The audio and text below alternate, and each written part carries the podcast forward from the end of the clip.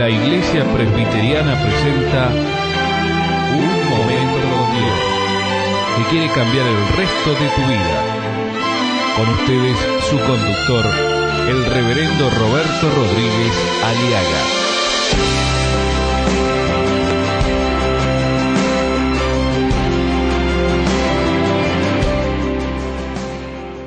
La ansiedad,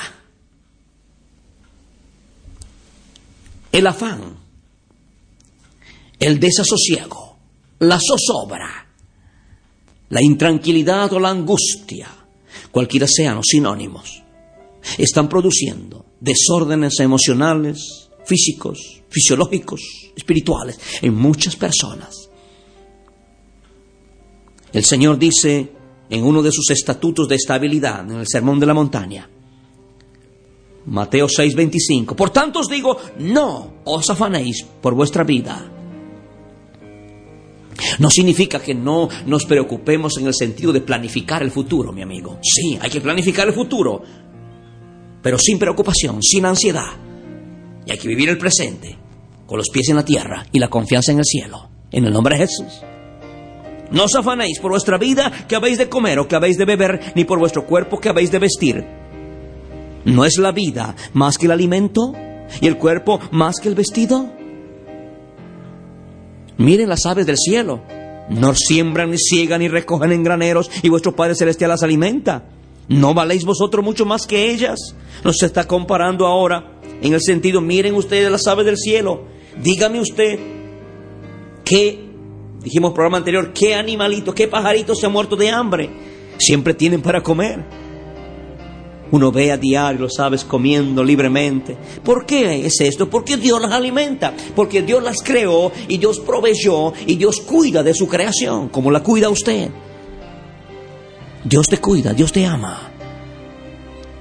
Y tanto es su amor que no solo te cuida, sino que ha provisto un Salvador, que es Cristo Jesús, su amado Hijo, quien murió y resucitó y ha venido para darte vida y vida en abundancia. En el versículo 33 de nuestro pasaje dice, buscad primeramente el reino de Dios y su justicia. ¿Por qué dice esto? No os afanéis pues diciendo qué comeremos, qué beberemos o qué vestiremos.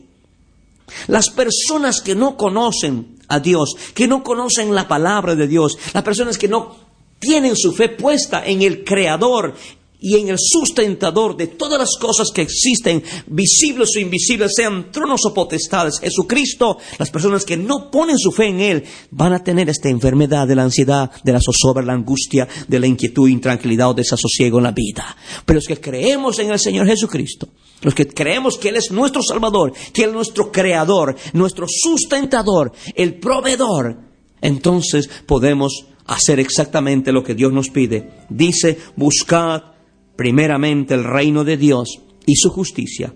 Y todas estas cosas, paréntesis, ropa, comida y bebida, os serán añadidas. ¡Qué palabra!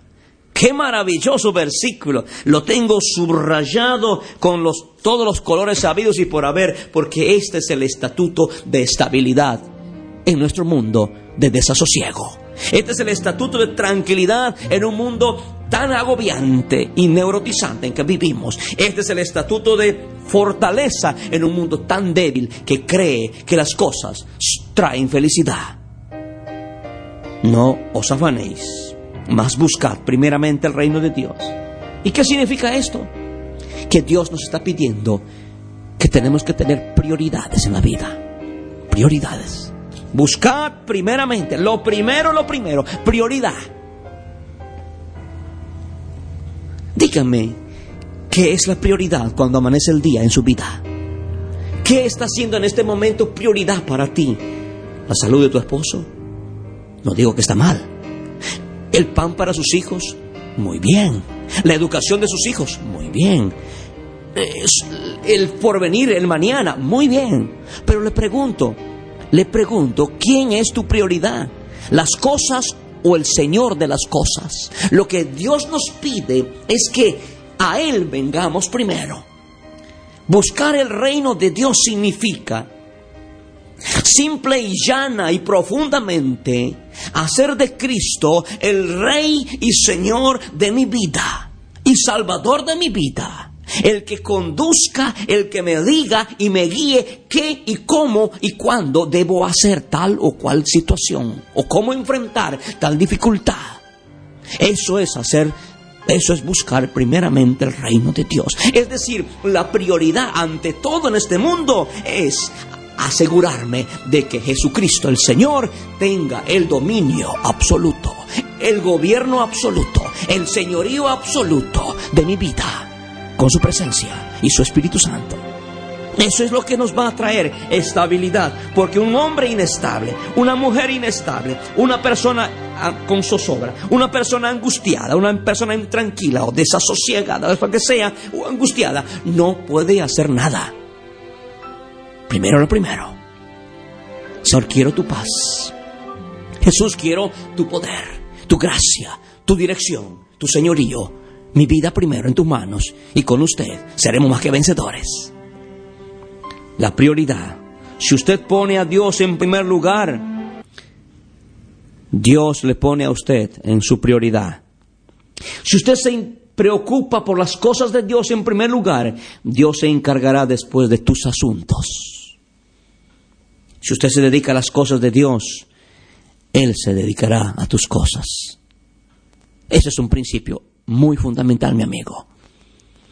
Dígame, ¿usted está buscando sus propios intereses o el interés de Dios? Lucas 18, 29 al 30 dice así. Claramente el Señor anunciando a sus discípulos que les habían seguido, dice, 18, 29. Lo voy a leer. Entonces Pedro le dijo, he aquí nosotros hemos dejado nuestras posesiones y te hemos seguido. Y Jesús le dijo, de cierto os digo que no hay nadie que haya dejado casa, o padres, o hermanos, o mujer, o hijos por el reino de Dios, que no haya de recibir mucho más en este tiempo y en el siglo venidero la vida eterna. Eso es la prioridad, mi amigo. No significa que hay que abandonar a nuestra familia por Cristo. No significa que hay que dejar nuestra responsabilidad. No, lo que significa es que hay que prioridad cuando amanece el día. Cuando amanece el día hay que darle Dios, a Dios la gloria, buscar su dirección, orar, leer, confiar en Él y empezar en el nombre de Jesús. Dígame usted, ¿quién es la prioridad de tu vida? ¿Estás preocupado más por tu reputación, más por cómo lucir, cómo pagar y cómo tener? ¿O estás preocupado en buscar siempre, primero, agradarle a Dios ante que todo? La segunda cosa, en versículo 34 dice, así que no os afanéis por el día de mañana porque el día de mañana traerá su afán. Basta a cada día su propio mal. ¿Qué significa esto? El Señor nos está probando, nos está llamando a que veamos que Él es todo suficiente. Eso es importante. ¿Qué es la preocupación? ¿Qué es la entonces qué es el afán? La preocupación, mi amigo, es la energía que usted gasta por afanarse.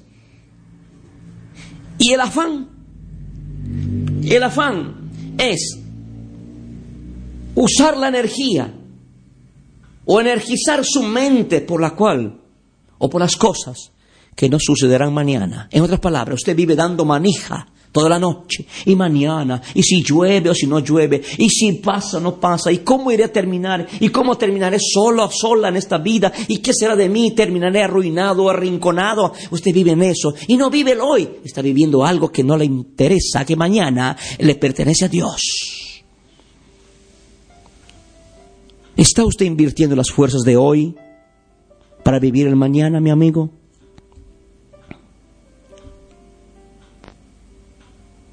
No desperdicies tus energías. Echa tu ansiedad sobre Cristo. Vení a Él y dile, Señor, he estado afanada o afanado. He vivido en zozobra y angustia e intranquilidad por tanto tiempo. Pero en este momento, Señor, realmente me he comprendido que la vida, la vida muchas veces en esta vida. Trabajo para comer, para vestir y para beber. Y me he dado cuenta que esas cosas pasan. Yo quiero ahora, Señor, que mi vida tenga mucho más que eso. Quiero serte útil. Señor, gracias por enseñarme que tú has creado al mundo y me creaste a mí y no me has abandonado, sino que tú tendrás cuidado de mí. Vengo a ti, Señor. Gracias por que me enseñes a no ser liviano ni intrascendente. Señor, perdóname. A veces estoy afanado por enderezar lo que está torcido o por aumentar lo que no puedo llamar. Señor, quiero dejar en tus manos que tú seas quien enderezcas, que sanes, que levantes, que restaures lo que yo ya no puedo. Señor, gracias por enseñarme que tú me has mostrado que mi vida es corta, mi belleza es corta, pero la vida que Cristo me da es vida eterna. Alabado sea tu nombre. He aprendido también, Señor, que soy no por lo que he visto, que soy lo que soy no por lo que tengo, sino que soy porque tú me has comprado y me has limpiado con tu sangre preciosa. Gracias Señor, porque me has enseñado la prioridad de las cosas. Primero tú, primero Dios y después lo demás. Gracias. Me enseñaste a poner mi mirada en ti, Jesús, a buscar primeramente tu reino, tu voluntad, tu señorío en mi vida. Y también me has enseñado que tú, Señor, eres suficiente para todas mis angustias y necesidades. Por tanto, Señor, quiero que mis energías, mi fuerza, mi vida estén en tus manos.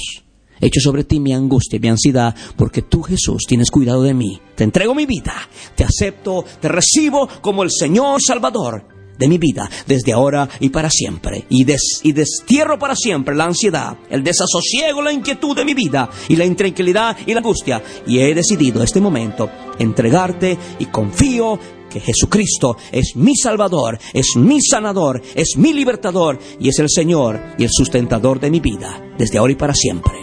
Amén. Aleluya. Escuchar nuestros programas ingresando a www.unmomentocondios.com.